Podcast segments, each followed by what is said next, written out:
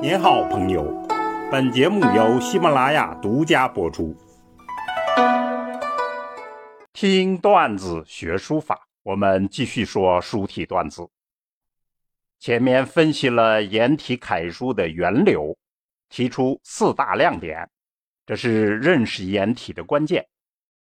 下来呢，竟然有人对颜体也实施了新的变法。流体的骨到底是什么？大唐衰落了，颜体楷书精神已经难以维系。这种形势之下呢，就提供了新的变法机会。唐楷还会怎么样变呢？听我一一道来。话说安史之乱虽然平息。盛唐气象已经一去不复返了。晚唐的几位皇帝努力想回到开元盛世，经过很多努力，他们有了一些中兴之象，被称为元和中兴。书法上也升起了一面中兴的旗帜，这就是柳公权的楷书。以柳公权为代表，原来的颜体肥厚书风。此时彻底变成了瘦硬俊朗之风，这种风气持续了很久，这也算是晚唐社会文化精神的集中体现。我们在书家段子、碑帖段子里有过较详细的讲解，大家可以参考。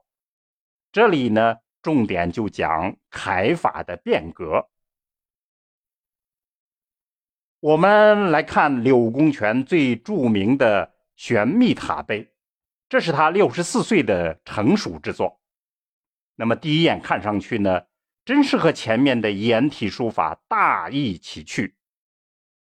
不过苏东坡认为呢，柳从颜出，柳公权是从颜真卿出来的，怎么回事呢？我们细看这个玄秘塔碑，这是写的大法师端甫和尚的一生事迹。这个时候呢，和尚已经去世很久了。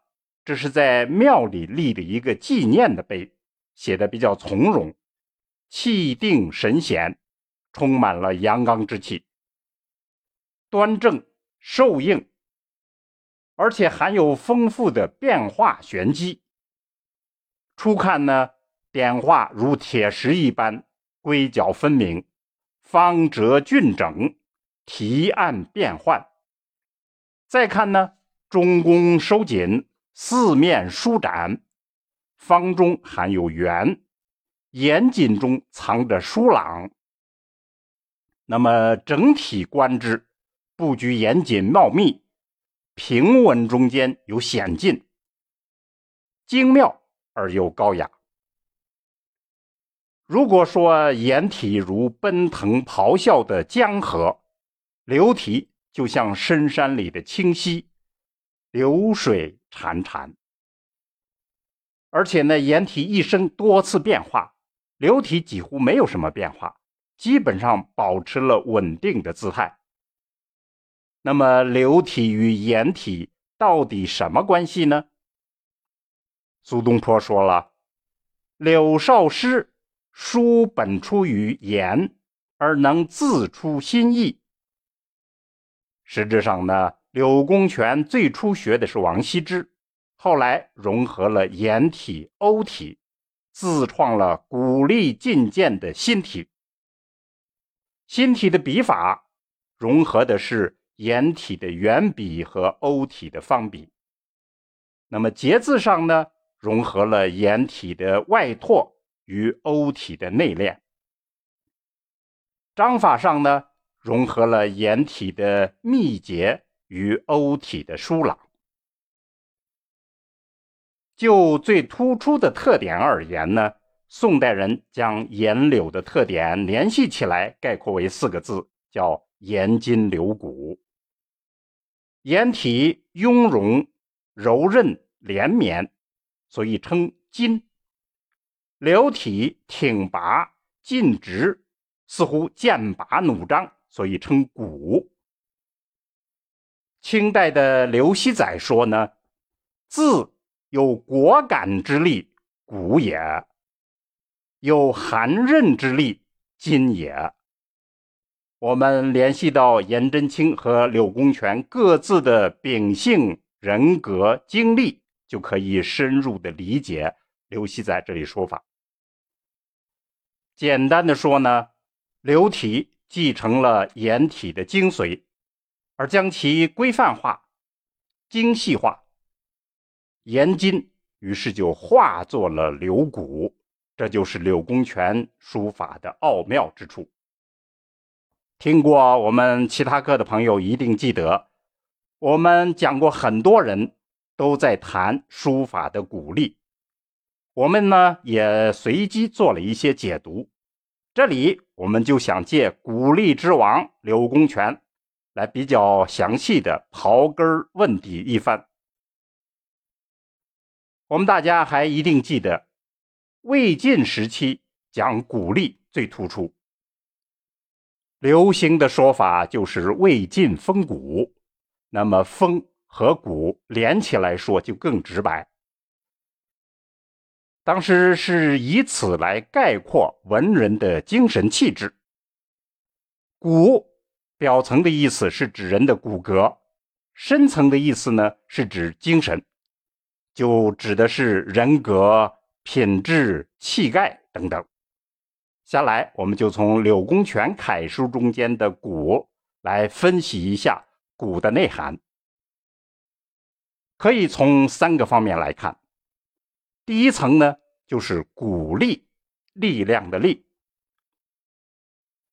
流体的中锋逆势运行，藏头护尾，把自己的精神与力量全部灌注于线条之中。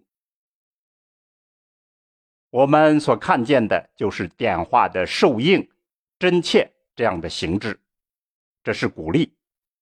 第二层呢是骨体，流体的结字准确、严谨、精致，所有的连接都是一丝不苟、无懈可击，彰显出秀挺而又雄健的气息。我们从每个字的形体中间能感觉到一种张力，充溢其间的就是一种精神力量，这就是骨体。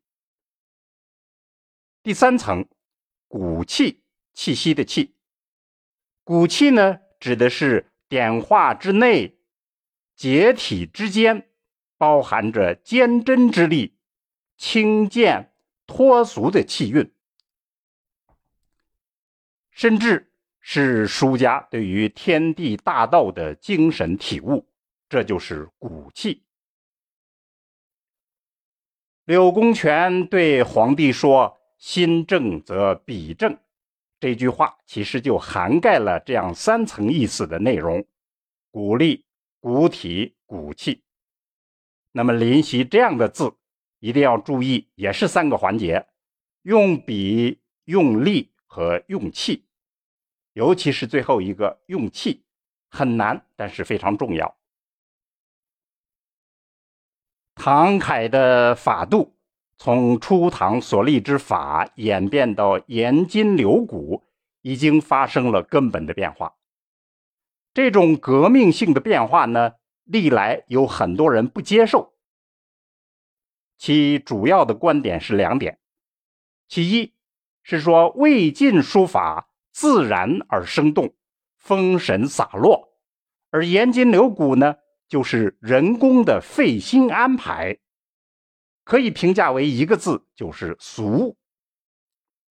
其二呢，历来有正统的笔法传承，而颜柳的出现呢，使得古法消亡了。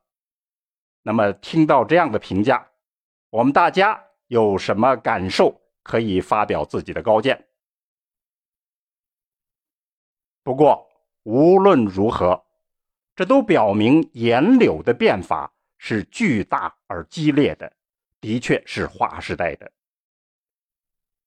可能很多人小时候都学过柳体，我们要说的是，长大以后您必须了解它的内容、了解他这个人，了解他的精神，不然，这种划时代的巨人，您是不可能看清看透的，那也就只能是照猫画虎，这样意义就不大了。